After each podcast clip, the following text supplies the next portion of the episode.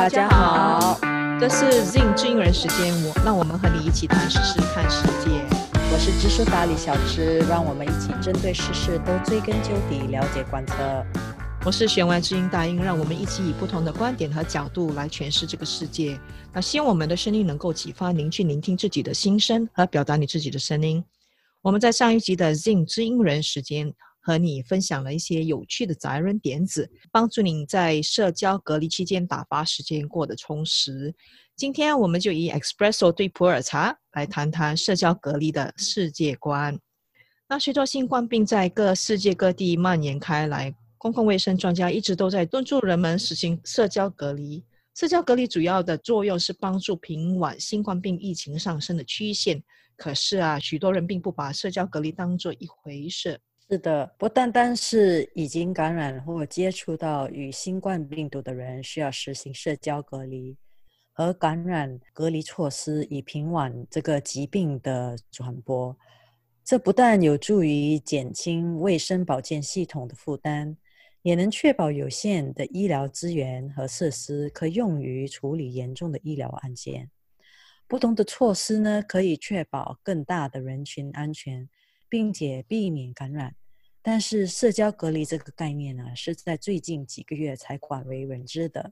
社交隔离其实是非常简单的，那主要是要求我们和其他人保持安全距离嘛，尽量限制大批人聚集在一起，与人保持一米的距离，保护自己和社区的安全。那有必要的话，关闭建筑物啊，或者是取消活动。总之呢，就是让我们学做独行侠啦。尽管呢，公共卫生专家呢已经清楚地解释了社交隔离的利害关系，许多人呢还是无动于衷。早期冠病爆发的时候啊，世界上的人呢就分有两个阵营：遵守规则者采纳社交隔离措施，以助于平缓激情上升的趋势；另一种人呢，便是愚蠢冒险者，他们无视公共卫生专家的呼吁，不把病毒感染当一回事。在多数西方国家，因为民主观念和强烈的个人自由意识，使到这些社交隔离的限制很难制定和执行。那这次的危机也显示出人类违反规则的倾向啊！那有些人甚至有这样的观念哦，我们就不信这种病毒有什么能耐，所以我们要向他们挑战，勇敢的去喝酒、参加聚会、去海滩。我们不信邪。唉，问题是。这个敌人，他在暗，你在明，他可以无症状的传播。这种想法是愚蠢的。我就有一些曾经在国外的亚裔朋友，他们曾经善意的提醒周围的人戴口罩，但是被嘲笑。我们前期的知音人时间也不也提到了亚裔人因为新冠病而遭受种族歧视的现象吗？那有人甚至因为戴口罩而被殴打。其中呢，有许多年轻人认为自己身强体健，不可能染病。但是病毒是不分年龄、种族和国籍的。那许多人虽然没有症状，但却是带病者，并且在不知不觉中传播了这种病毒。即使是我十几岁的女儿，也一直在不断的挑战界限，执意想去游乐场啊、电影院等等。他们在家里真的是闷慌了。美国的感染病例啊，已经超过了中国。死亡人数呢，也正在迅速的上升。新冠病感染排行榜上领先的西方国家正在确认大流行的严重性。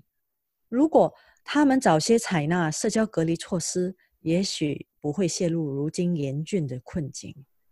新加坡与香港政府比这些西方国家更早便采取了社交隔离措施，限制国人呢聚集，以阻止或减慢。传染病的传播，尽管加强了对疑似病例和确诊病例的个人监视隔离，新加坡与香港的病例继续增加哦。那虽然新加坡学校已经暂时关闭了，所有的企业公司也要求员工在家工作，那许多大型的活动也被取消或者是延迟。那些可能有大量人聚集的场所，例如教堂啦、回教堂啊。庙宇、娱乐场所也被暂停活动，公共交通工具和公共空间为了让人群保持安全的个人距离，也做了隔离措施。在中国，冠状病毒的爆发的高峰期，当局呢封锁了公寓楼，并且非常系统性的扫描了数百万人的体温。到后来封城、设立方舱医院隔离等等强制严格的战略。现在新病毒已迫使数几十个国家实行严格的隔离方法，还有封城以防止全球健康危机。当然，分层隔离呢，也确实给大家带了带来了许多不便。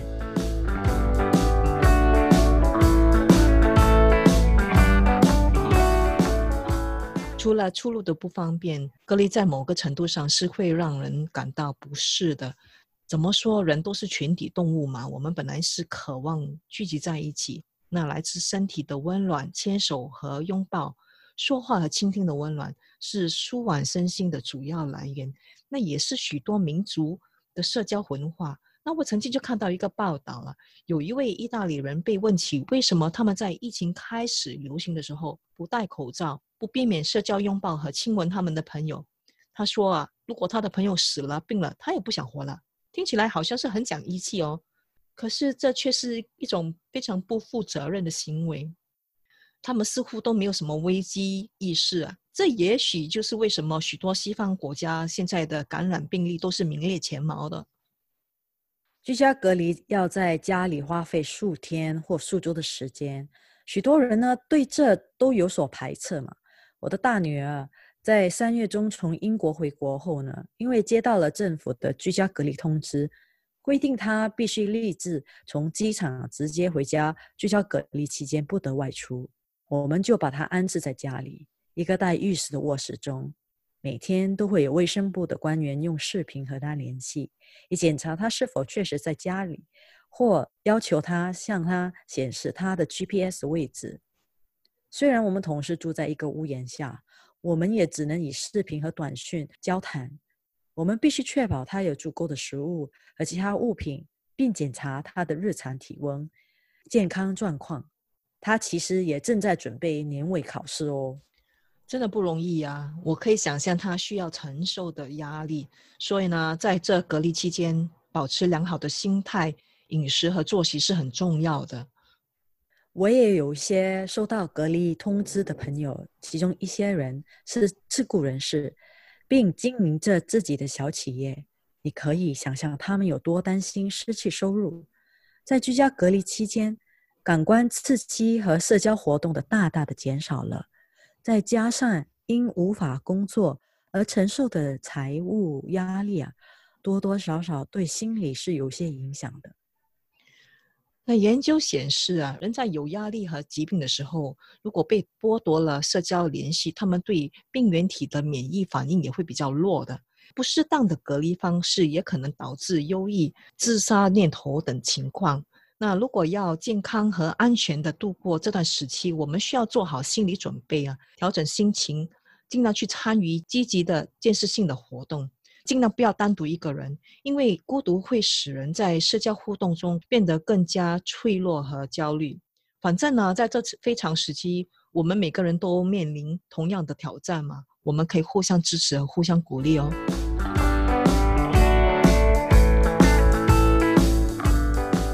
我觉得我们也应该了解到社交隔离可能造成的其他心理现现象，其中一个现象呢是恐惧。我们可能会为自己或家人感染新冠病，或将病传播给别人而感到焦虑或担心，也会担心无法获得食物和个人用品，请假休假或例行家庭物理的遗物。这些人呢？可能难以入睡，无法专注于日常的工作。围绕这个病毒的恐惧和妄想症，也会导致人们的恐慌抢购和传播错误的信息，从而加剧了公众的焦虑和恐惧啊！我在疫情爆发的初期也收到了不少的疫情信息，有时候也会杯弓蛇影啊，一点点小事都会战战兢兢的。那我们也看到许多人都大肆的抢购日常用品，卫生纸啦。纸巾啊，洗手液等等，就好像是世界末日已经到了，大家都准备抱着卫生纸与世界同归于尽啊！为了消除的恐慌呢，我们必须有理性的去对待和应对，尽量考证信息的来源，不要成为惊弓之鸟。对对对，那另一个现象就是会感到抑郁和无聊，工作和活动的中断可能导致我们感到悲伤和情绪低落。我就有几个朋友就向我反映了类似的现象，因为长时间待在家里，的确会引起无聊和孤独的感觉。但是社交隔离并不代表我们需要和社会脱节，我们还有朋友嘛，我们还可以在线互动啊。那我觉得最重要的是不要胡思乱想，不要去钻牛角尖。如果我们还有一口气在，能够吃，能够喝，有手有脚，我们还是算是幸运的。嗯。有些人呢，也许会感到愤怒、沮丧或烦躁，尤其是那些被相关机构强制隔离的人，他们因为丧失个人自由而感到沮丧，甚至对发布检疫或隔离令的人感到愤怒或不满，或者对于他人的疏忽而让自己感染了病毒而愤怒，这是可以理解的。没有人希望疫情会那么严重。现在我们应该整理一下自己的心情，积极的去面对和度过这个时期。小智啊，我们应该往好处想，我们现在可以正式的待在家里了，不用去挤公车和地铁，不必在路上堵车，不必化妆，就算是蓬头苦面也没有人知道。好了好了，说笑的了，我一向来都习惯在家里工作，所以居家隔离对我并没有什么影响。但是在家工作的确要调整心理，就算是不出外，我都会洗漱整装，让自己进入工作的状态哦。随着呢移动设备的普及化，嗯，云服务所提供的大多数业务呢，应用程序的普及，将大部分工作从办公室转移到家庭，对于大多数人来说呢，还是相对容易的过程。随着工作形式的逐渐变化。这是我们适应流动性新工作方式的好机会。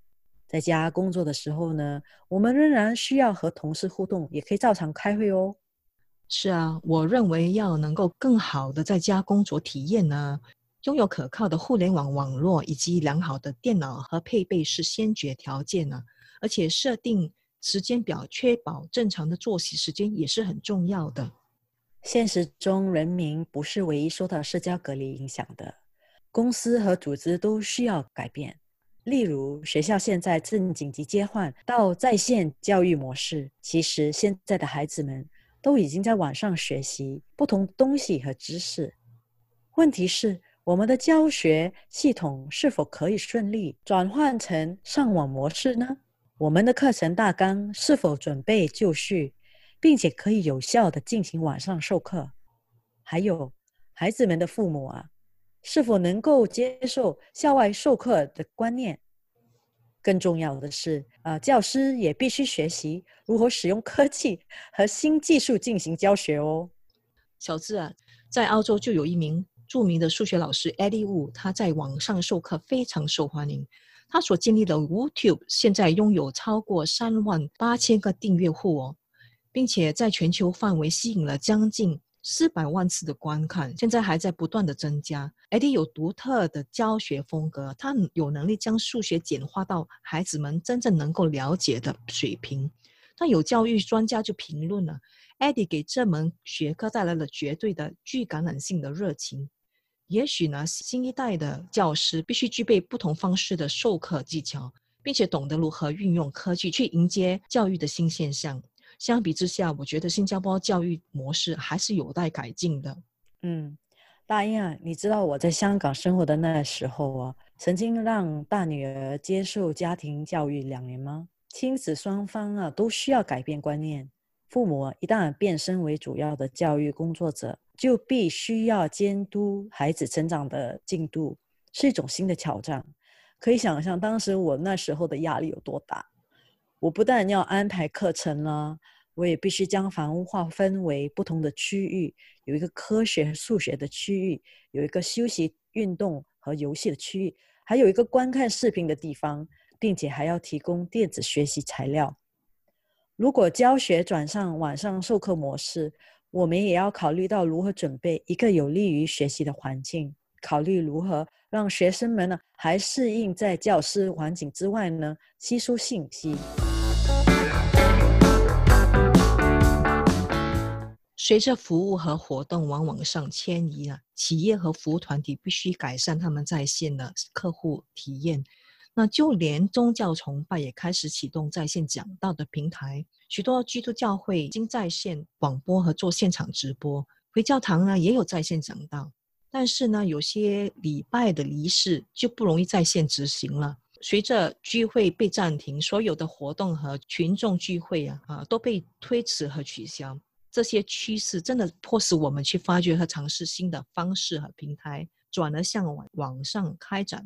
那例如电子竞技赛事了，e-sport，在网上的观众群已经日渐增多了。那并且他们拥有自己专属的平台，Twitch 频道就是其中之一啊。它能够展现赛事的直播和解说，那也是竞技手和粉丝交流的渠道。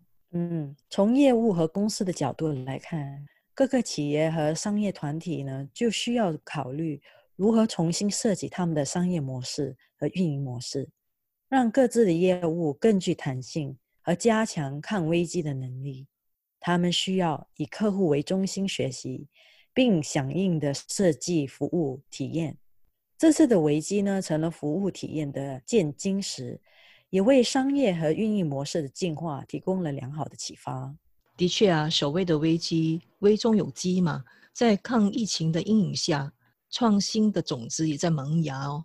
那话说回来，我们的世界正在变化，有许多外部的因素将影响着我们的生活方式和运作方式。不只是疫情的爆发，那也包括了污染啊、气候变化等等。那有些事情虽然不在我们的控制范围之间。但是为了生存，我们必须以最乐观的态度适应变化，并且以积极的态度去面对。那希望我们的今天的分享能够启发你以不同的观点去看世事。当下了，那我们应该尽量配合公共卫生专家所呼吁的社交隔离措施，尽我们的本分，与新冠病疫情对抗。我是知书达理小知，让我们一起针对世事都追根究底，了解贯彻。我是弦外之音大音，让我们一起以不同的观点和角度来诠释这个世界。希望我们的声音能够启发您聆听自己的心声，而表达你自己的声音。我们在下一集的 Zing 知音人时间继续畅谈吧，拜拜，拜拜。